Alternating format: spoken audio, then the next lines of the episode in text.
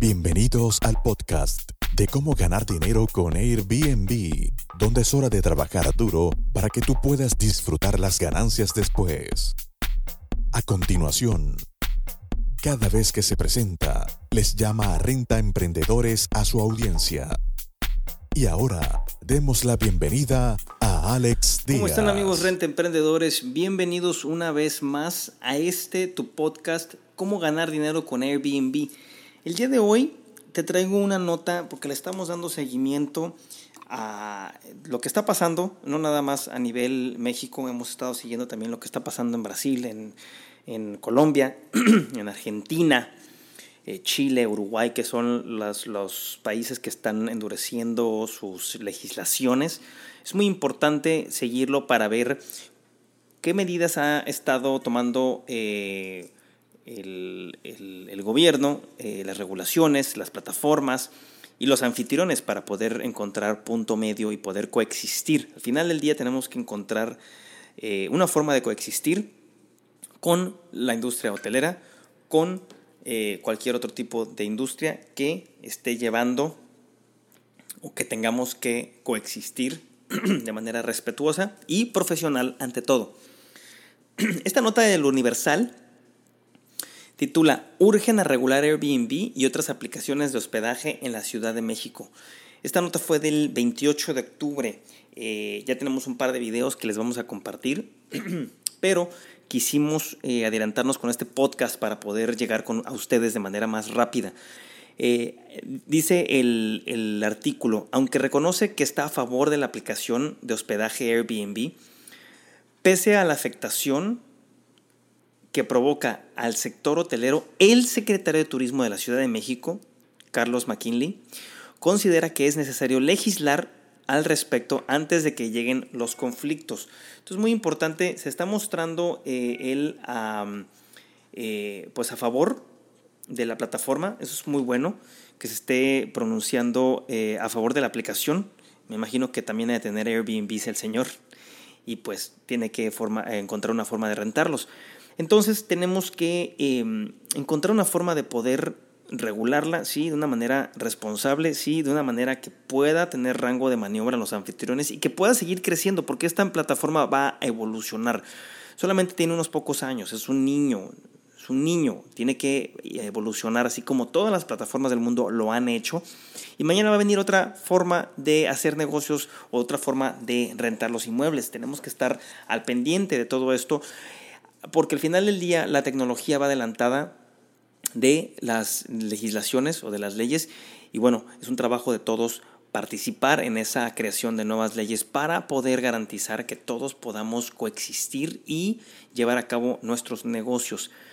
Eh, dice también, destaca que ha sido tal éxito de esta aplicación que algunos vivales del sector inmobiliario construyen edificios de departamentos y no los venden, sino que los ponen en renta con esta plataforma bueno, sí está pasando, eh, si, están, hay desarrolladores en diferentes partes, no nada más en Ciudad de México, en, diferentes partes. Ya vimos en Bogotá, como les estábamos comentando, en Bogotá también empieza a haber desarrolladores que se están dedicando nada más a esto. Guadalajara también empezó ya de la mano.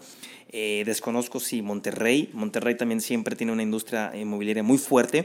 Eh, desconozco si Monterrey ya tiene también algunos departamentos que estén eh, exclusivamente listados en Airbnb para su, para su renta. continúa el artículo. De esa manera comenta, cobren agua y demás servicios por uso habitacional y no comercial. Entonces, o sea, sí, eh, los, no, se está, como son residencias, son condominios residenciales, se les saca el, servicio de agua, el servicio de luz y si se paga habitacional, no es comercial. Aquí es fácil entender el enojo del secretario de Turismo porque sí está en lo cierto, sí hay una diferencia. Eh, de, de, ambas industrias, tanto de alquileres vacacionales como la hotelera. Y bueno, para eso se busca encontrar una forma de poder eh, hacerlo. Además de que no están obligados a tomar medidas de protección civil, como como si lo están los hoteles, aunado a que no pagan IVA o ISR. Bueno, ya se está empezando a registrar la mayoría de los anfitriones para poder pagar su IVA y su ISR.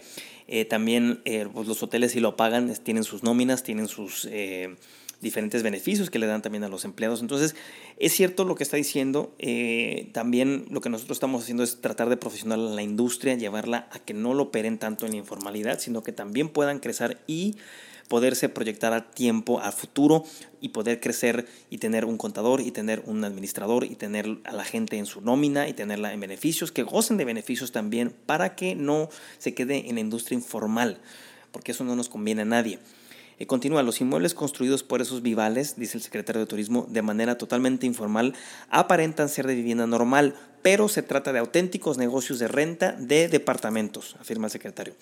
McKinley Groman explica que Airbnb es una empresa que renta hospedaje sin tener un solo inmueble, sino que contacta particulares que desean arrendar un cuarto, su departamento o casa por un determinado tiempo.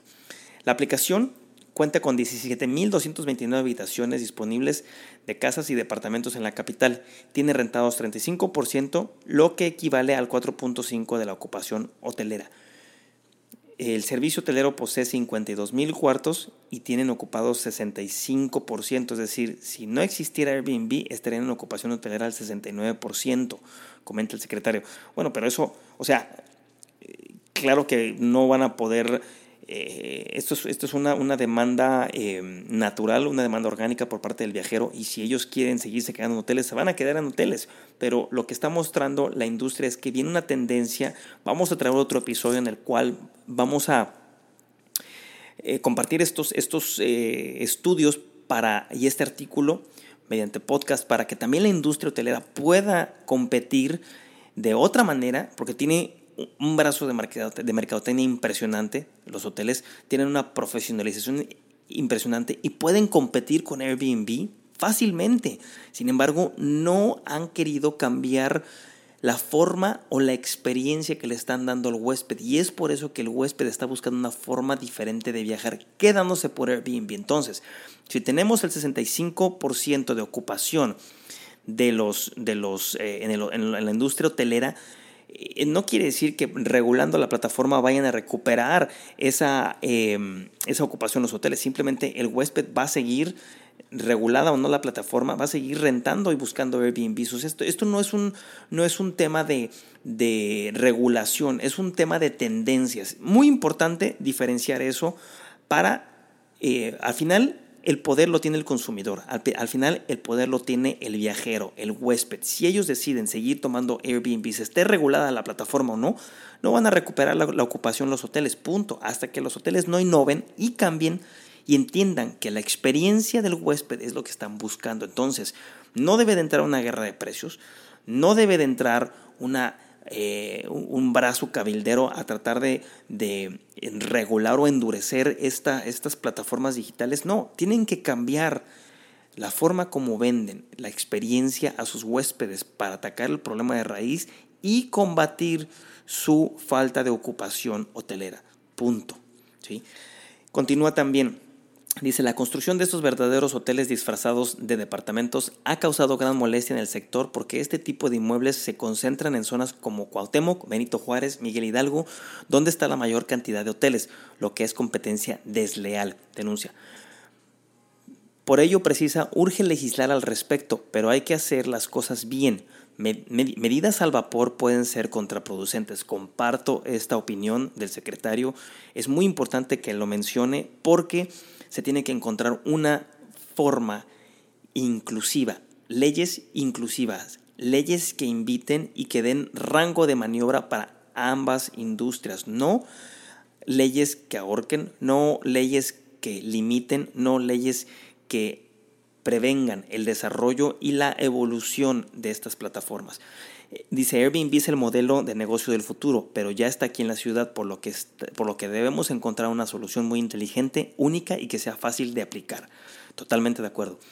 Continúa, revela que ha tenido reuniones con diputados locales y representantes de esta aplicación con sede en San Francisco, en California, Estados Unidos, para buscar una ley a modo que nos permita una sana convivencia con el sector hotelero tradicional.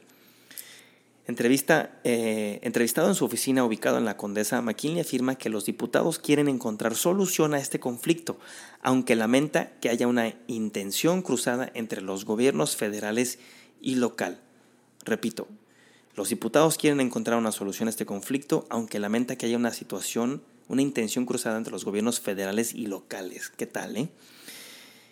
No es fácil, no es fácil legislar, es importante que nosotros entendamos, entendamos y no nada más, y analicemos no nada más los periodicazos que salen o que circulan en redes, sino que veamos la interacción de los diferentes niveles de gobierno y que no es fácil encontrar una ley que sea un traje para todos igual. Cada ley tiene que ser tomada en cuenta, tiene que ser revisada, tiene que ser aplicada para que realmente funcione y no traiga más problemas. Continúa, explica que el primero intenta que todas estas, el gobierno federal, que todas estas plataformas paguen el ISR e IVA. Entonces, el gobierno federal quiere que todas las plataformas paguen ISR e IVA. Aunque desde la administración pasada el gobierno capitalino logró imponer un impuesto del 3% a cada departamento o casa que es rentada por Airbnb, que es lo mismo, que es el mismo gravamen que paguen mm, los hoteleros. Entonces, se está pagando el 3% desde el 2018, cosa que el gobierno capitalino logró, 3% que es el gravamen o el impuesto hotelero que se logró pactar y que se ha estado recaudando desde el 2018. Pero el gobierno federal quiere que el ISR se pague y el IVA también, o sea, que se retenga en la misma plataforma. Y aquí es donde entra un sinnúmero de argumentos en el cual, pues, todo el mundo tiene razón eh, y, tanto un argumento tiene razón como otro. Me refiero a que el, el, anfitrión es el que tiene que pagar sus impuestos y no Airbnb, porque Airbnb simplemente es un intermediario, así como también entiendo el gobierno federal por la falta de una estructura para poder recaudar todo ese dinero, que, que quiera que Airbnb lo recaude y lo pueda enterar al gobierno. Entiendo las dos posturas perfectamente. Ahora queremos ver cómo fiscalizar a Airbnb, continúa el artículo, para que impongamos una medida de resarcimiento urbano. Por ejemplo, los precios aumentan en la zona donde prolifera este servicio, ya que llega gente por unos días con mejor poder, mejor poder adquisitivo que el vecino y los comerciantes. Al ver gente mejor vestida y con dinero, suben los precios de productos, argumenta. Bueno, sí, pero también hay, o sea, hay temporadas, también en Ciudad de México hay temporadas buenas y hay temporadas malas. Es como todo mercado. Hemos hecho estudios de mercado en diferentes localidades, en diferentes vecindarios en Ciudad de México y todos tienen un ciclo, una alta, una baja, una media, no es constante, aunque en el macro son constantes, también tienen sus altas y bajas. Entonces, los negocios o los comercios locales, al hacer esto y subir sus precios, van a tener una desaceleración en sus ventas totales y eso rápidamente se van a, se van a eh, ajustar estas, estas em, creencias que los comerciantes puedan tener. Entonces no creo que vaya por ahí. Sí puede aumentar la renta en un, en una radio, en una colonia por esto, pero también los comerciantes atentarían con ellos. Y todo va con la oferta y la demanda. Si los dueños suben los precios en una localidad, digamos en la Cuauhtémoc o en la Benito Juárez, y, el y los locales se van y luego esos dueños de propiedades no están recuperando, van a regresar al, alquiler tradicional, quieran o no, es simplemente es una tendencia de mercado, es un vaivén, es un vaivén de, de, estas, de estas olas que tenemos que entender y que los anfitriones van a entender y los dueños de comercio van a entender también. Entonces, hay altas y bajas, no es, no es válido nada más decir, sí, están subiendo los precios, sí, los suben, pero los bajan también. La presencia de Airbnb en alcaldías que no cuentan con alojamiento, donde son pocos o nulos los hoteles como Tláhuac, Milpa Alta, Xochimilco o en la parte sur de de Coajimalpa, ahora el costo de la vivienda para los vecinos ha subido. Sí, pero también va a bajar. Esto es una tendencia. Es una tendencia que si no logran capitalizar en esas, en esas áreas, van a regresar a la renta tradicional, punto. La aplicación en esa zona suele generar una economía un tanto distorsionada, pues si tienes un departamento Airbnb con el tiempo ya no necesitarás la vulcanizadora que por años ha estado en la esquina, pero esto es un proceso de evolución natural de la colonia. Todas las colonias lo han pasado y no se atribuye esto a Airbnb, es simplemente el desarrollo y la evolución que tiene por, por sí misma la gente que los visita. Lo mismo que la papelería. Esto eh, genera el efecto de gentrificación que tiene que controlarse de esta. Sí, bueno, hay que evitar, y el mismo, fíjate, esto es algo muy curioso porque el mismo turismo se va equilibrando, se va balanceando. Sí, hay unos picos donde la gente de repente empieza a ir y se pone de moda en una localidad, pero pasa, no es para siempre. Y estas colonias que van a empezar a cambiar o que están cambiando ya, no es para siempre. Así como se va a ir la, la vulcanizadora y se va a ir la papelería por otros tipos de negocio que tienen que dar servicio a estos huéspedes, también van a regresar otros tipos de negocio. No es para siempre nada. ¿sí? Continúa, con lápiz y papel, el funcionario hace trazos para explicar que la app forma parte de una serie de empresas de plataformas digitales. Pero he de decir, y, este, hablo a paréntesis, no se trata de tiempos compartidos, sino que son espacios cuyos propietarios ponen a disposición a los turistas. Detalla que se trata de una empresa digital que no posee ninguna propiedad, es como Uber, dice, o cualquiera de estas empresas digitales que operan como taxis, que no poseen ningún auto y Airbnb es lo mismo, pero con los inmuebles. Si tomamos el caso de una familia que tiene un cuarto desocupado, lo puede rentar por, por, determinado tiempo y le genera un ingreso extra. Esto es sano o al menos va de acuerdo con los nuevos estándares del consumo mundial. Es una propuesta interesante, pues, creo, pues creó una economía colaborativa. Airbnb opera en 191 países y regiones que incluyen más de 81 mil ciudades y en, y en lista aproximadamente 4 millones de alojamientos.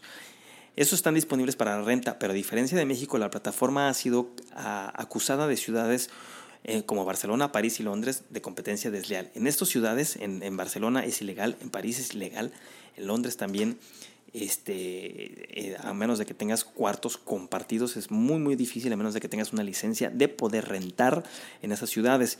Barcelona, repito, hay muchísimos alojamientos ilegales, eh, hay clubes de anfitriones ilegales también, que van a existir y no se pueden regular simplemente con una ley que esté pobremente elaborada. Repito, si es una ley pobremente elaborada, no se va a encontrar esa forma de trabajar y coexistir de manera conjunta. Continúa, en nuestro país todo, en la capital, dice McKinley, la app mantiene un diálogo abierto con autoridades y representantes del sector turismo a fin de proponer modelos innovadores de regulación y promover reglas de, eh, avanzada para fomentar la inclusión de las personas comunes y las comunidades más pequeñas en el turismo. Hay que buscar una legislación que nos permita una sana convivencia entre Airbnb, que es el modelo del negocio del futuro, pero ya está en la ciudad, y el sector hotelero tradicional. Reitera, sí, aplaudo esta resolución, aplaudo que se tenga que buscar una legislación que permita una sana convivencia entre, entre Airbnb y, la, el sector hotelero. Y también eh, formas más interesantes de que esta... Eh, derrama económica en cada una de las, de las colonias se utilice de una forma en infraestructura, que por favor no se lleven esos dineros a otras partes y que los impacten o los derramen en la, en la colonia donde lo, necesita buen servicio de basura o más seguridad, o en colonias donde realmente se necesita. Toda esta derrama va a ir permeándose en diferentes colonias y poco a poco va agrandándose como una mancha, que tarda tiempo, no es inmediato, pero las colonias aledañas van a gozar de estos beneficios, porque muchos de estos negocios, los dueños de estos negocios no viven en esa colonia y se llevan ese dinero a su colonia, que se beneficia de esa manera también. Hay en promedio 46 mil pesos de derrama, eh, de derrama mensual por anfitrión en su colonia. Estos estudios los, los dio Airbnb y los hemos compartido para que los tengan. Bueno amigos, los dejo una vez más. ¿Qué opinan de, esta, eh, de este artículo este, de El Universal donde dice urgen a, regular Airbnb y otras aplicaciones de hospedaje en la Ciudad de México? Y eh, donde el secretario de Turismo eh, de la Ciudad de México, bueno, está en Carlos McKinley está aportando todas estas ideas que me, estoy totalmente de acuerdo y ojalá que se lleve una, una, ley eh, que pueda incluir a todos por igual. Amigos, nos vemos en el próximo episodio. Muchas gracias por escuchar tu podcast Cómo ganar dinero con Airbnb. Visítanos en nuestra página web www.comoganardineroconairbnb.com y nuestro canal de YouTube Gana Dinero con Airbnb.